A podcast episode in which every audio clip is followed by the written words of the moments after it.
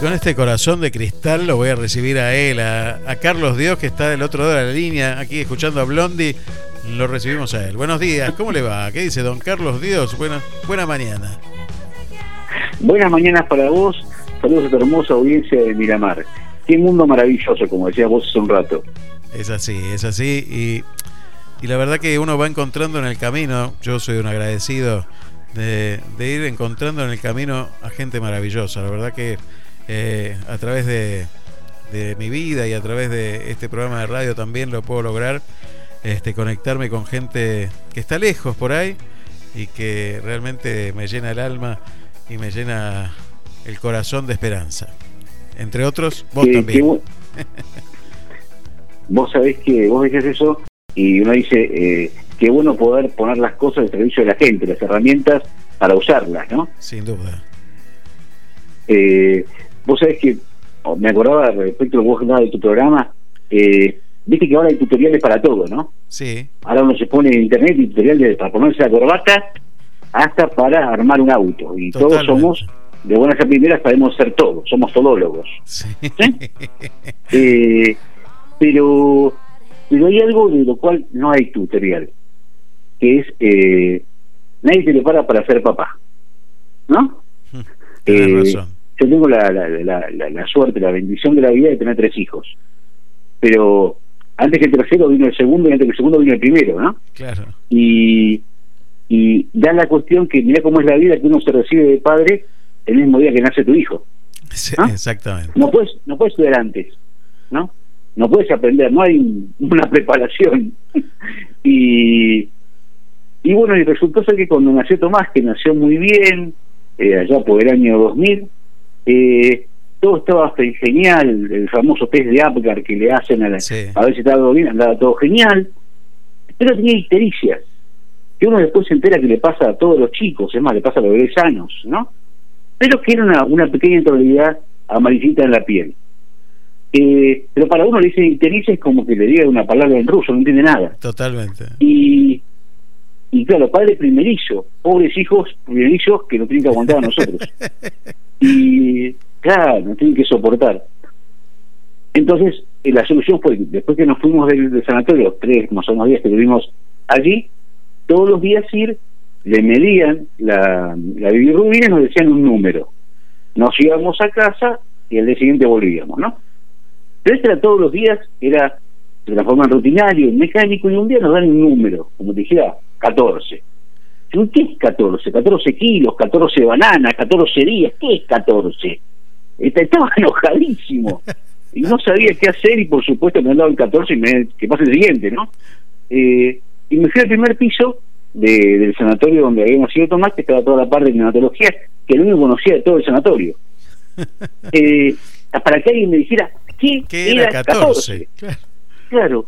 Y estoy, estoy yendo y en eso enojadísimo yo, y veo un San, Carlitos, a los abrazos. Mientras que iba a caminar para dar un abrazo, me di cuenta que tenía un guardapolo blanco. Maestro no era. ¿Sí? Así que era médico. ¿Sí? Eh, a los abrazos, te presento a mi mujer, a mi hijo, ¿tiene ictericia? Sí, tiene ictericia. Y le muestro el 14, ¿no? Que estaba podrido. No, no te preocupes, Carlitos.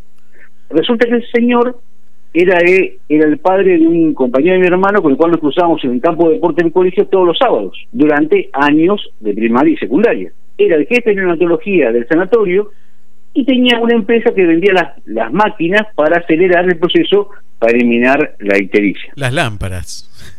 Las famosas lámparas. La cuestión es que nos mandó una lámpara a casa, vino una señorita que soportó todas las ansias de mi mujer, de madre primeriza, estuvo cuatro horas explicándole cómo funcionaba la lámpara los primeros 15 minutos y las, todo lo que restó, todas las preguntas que tenía, que eran lógicas de madre primeriza, eh, no me quiso cobrar un piso ¿eh? y Tomás en, en, dos días tuvo fenómeno. Eh, ahora, yo me hubiera quedado con mi bronca, me hubiera quedado con mi enojo, refunfuneando y, y bufando a todo el mundo por la calle, no hubiera hecho nada. Todavía lo estabas iluminando. Exacto, todavía estaba, estaba Tomás Amarillo.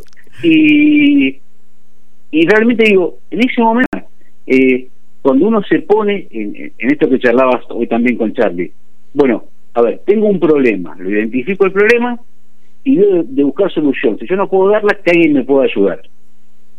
y ahí es donde la providencia interviene y te pone a alguien como me puso a Juan en el camino. No hay duda, qué bueno, qué bueno. Excelente, excelente tu anécdota de hoy y, referida al tema que estamos hablando. Qué bueno, esto que tiene que ver con eso, nos podemos quedar con el problema y quejándonos, porque es lo que solemos hacer.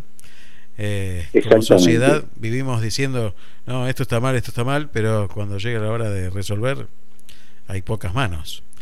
Eh, eh, el otro día el otro día salimos con fuimos con mi mujer a hacer un trámite cerca de donde yo trabajo y la invité después a tomar el desayuno entonces fuimos a un a un bar que eh, más allá que café con uno tenían buena música y eso a una de la mañana lo, lo levanta lo pone contento no eh, le digo mira allá enfrente hay una pizzería que también sirve el desayuno pero que escuchás son todo un coro de señores que se quejan por todo lo caro que está todo y lo mal que está la vida.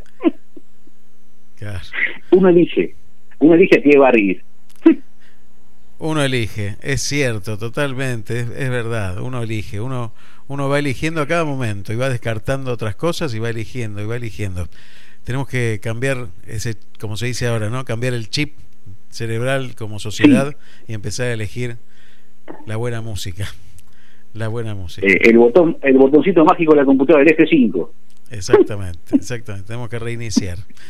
Carlos, muchísimas gracias por esta participación y, tenerte con nosotros también cada sábado. La verdad que es un, un honor y un orgullo, bueno, la amistad que, que, uno puede ir construyendo con vos. Así que muchísimas gracias. Para mí es un gusto poder estar cerca de la gente de Miramar, con la cual tengo el cariño más grande. Bueno, muchísimas gracias. Sé que, también te aprecia mucho. La gente, mucha gente acá en Miramar te conoce y te está esperando. A ver cuando vuelve, dicen. Sobre todo algunos sectores gastronómicos. Algún día aterrizaremos, algún día aterrizaremos. muchísimas gracias, Carlos. Muy buen fin de semana para vos y tu familia. ¿eh? Muchas gracias. Lindo fin de semana para ustedes. Chau, chau.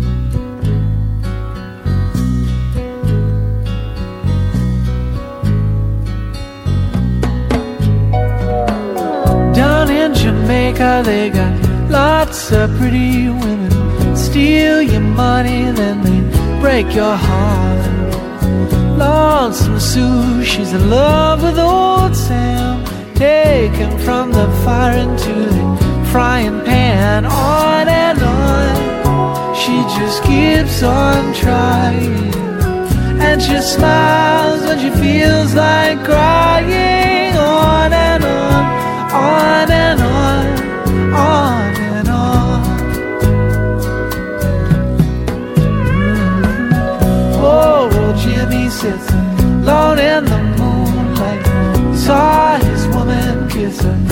another man, so he takes a ladder, steals the stars from the sky.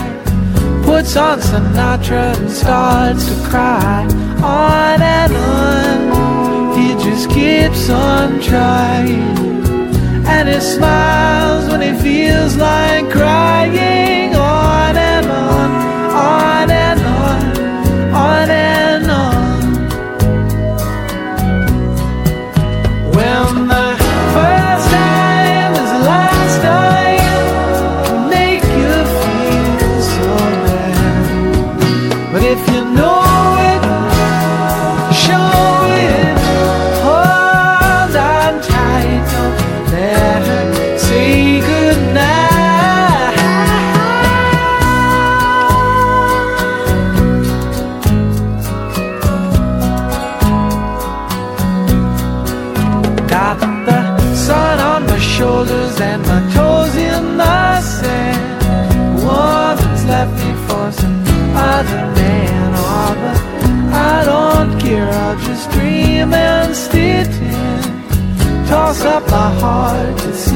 Where it lands.